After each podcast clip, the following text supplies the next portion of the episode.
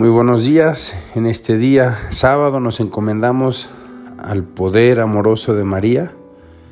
Qué hermoso sabernos en la tierra de María. Me contaban una anécdota eh, de un sacerdote que fue a una peregrinación a Meyugori, sacerdote mexicano, y cuando estaba allá se encontró a una de las personas que, que tenía visiones de la Virgen y le preguntó al padre, Padre, ¿de dónde viene usted? Y le dice, vengo de México. Y le dice, ¿para qué viene hasta acá si la Virgen vive allá en México? Yo creo que es una, una anécdota muy hermosa porque nos hace descubrir o volver a ver que somos privilegiados al tener presente a la Santísima Virgen en su advocación de Guadalupe. María quiso quedarse aquí. María quiso dejarnos su presencia en esa tilma tan hermosa que cuando uno la contempla, de hecho la estoy viendo ahorita, eh, la ves como cercana, sencilla, humilde como fue María, y al mismo tiempo, cuando uno ve sus manos, te sientes que, María quiere que tú estés en, en sus manos. El pasaje del Evangelio que meditaremos en este día se encuentra en San Lucas capítulo 12 versículos del 8 al 12. En aquel tiempo Jesús dijo a sus discípulos, yo les aseguro que a todo aquel que me reconozca abiertamente ante los hombres, lo reconocerá abiertamente el Hijo del Hombre ante los ángeles de Dios.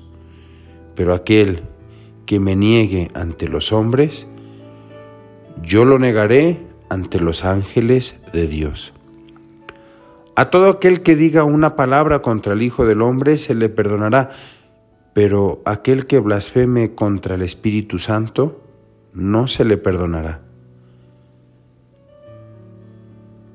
Cuando los lleven a las sinagogas y ante los jueces y autoridades, no se preocupen de cómo se van a defender o qué van a decir, porque el Espíritu Santo les enseñará en aquel momento lo que convenga decir.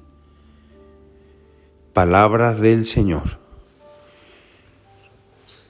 Queridos hermanos, pues en este pasaje podemos encontrar dos luces iluminadoras. Obviamente creo que el Espíritu Santo nos puede ayudar a encontrar muchas más luces, pero por hoy reflexionaremos en dos. La primera es cuántas veces he negado en mi vida al Señor.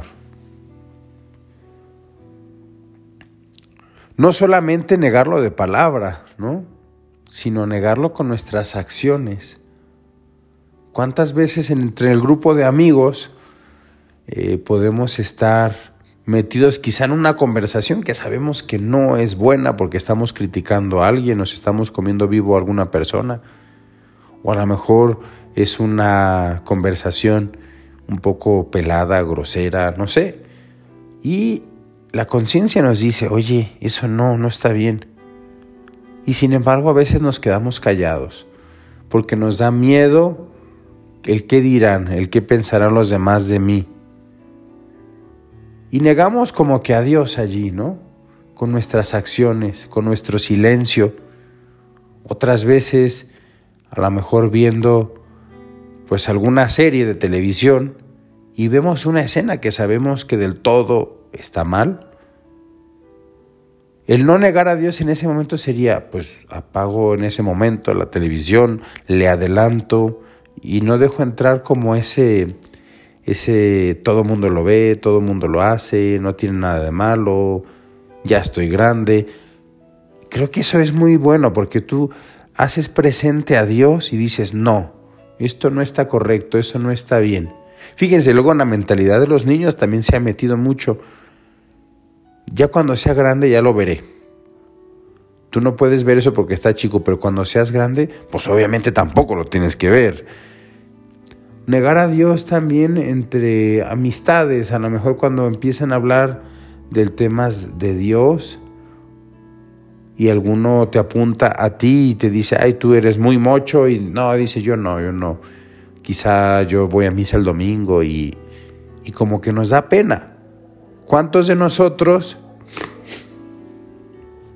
descubrimos a lo mejor que nos da vergüenza rezar en público? ¿Cuántos de nosotros nos atrevemos a bendecir los alimentos en un restaurante con nuestras familias, persinarnos? hacer el signo de la cruz aunque me estén viendo. Y a veces nos da vergüenza, nos da pena. Y yo me quedo pensando, hay gente que, que sale en manifestaciones, quizá desnudos, luchando por lo que ellos creen que es bueno, y no les da pena. Y a nosotros a veces nos da pena presentarnos como cristianos, como seguidores de Cristo. Creo que sí tendríamos que pedirle al Señor esa gracia que tuvieron los discípulos después de Pentecostés, que dejaron las catacumbas, dejaron el miedo, dejaron su encierro y salieron a predicar con fuego la palabra de Dios, aunque les costase la vida. Es una gracia que hay que arrancarle a Dios, definitivamente. ¿Cuántas veces negamos a Dios en lo que publicamos en nuestras redes sociales? ¿Cuántas veces negamos a Dios pues con malas acciones. El día de hoy les animo, queridos hermanos, a pedirle esa gracia a Dios. Ahorita quizá hasta este momento esta, esta meditación, esta reflexión ha sido un poco negativa, pero al final de este Evangelio podemos ver que si pedimos el don del Espíritu Santo, sabremos defender lo que nosotros consideramos como nuestra vida, es decir, la presencia de Dios. Nos dice el Evangelio, no se preocupen de cómo se van a defender o qué van a decir, porque es el Espíritu Santo el que les enseñará en aquel momento lo que convenga decir. A mí me ha tocado muchas veces que cuando te encuentras una oposición contra Dios y tú te mantienes firme y sereno, te das cuenta que después esa persona termina abriéndose. Y es el Espíritu Santo el que actúa y después lanza su mensaje para rescatarlo y llevarlo por el buen camino. Ojalá que te animes hoy a ser ese instrumento del Espíritu Santo. Háblale a tu hijo rebelde, háblale a tu esposo ateo, háblale a tus hijas, a tus nietos que están un poquito rebeldes o están en la edad de que todo lo de Dios como que les pesa hazte un instrumento del Espíritu Santo, no tengas miedo. Yo creo que se puede cambiar el mundo cuando tú te atreves a ser instrumento del Espíritu Santo. Que Dios te bendiga y que tengas muy bonito día.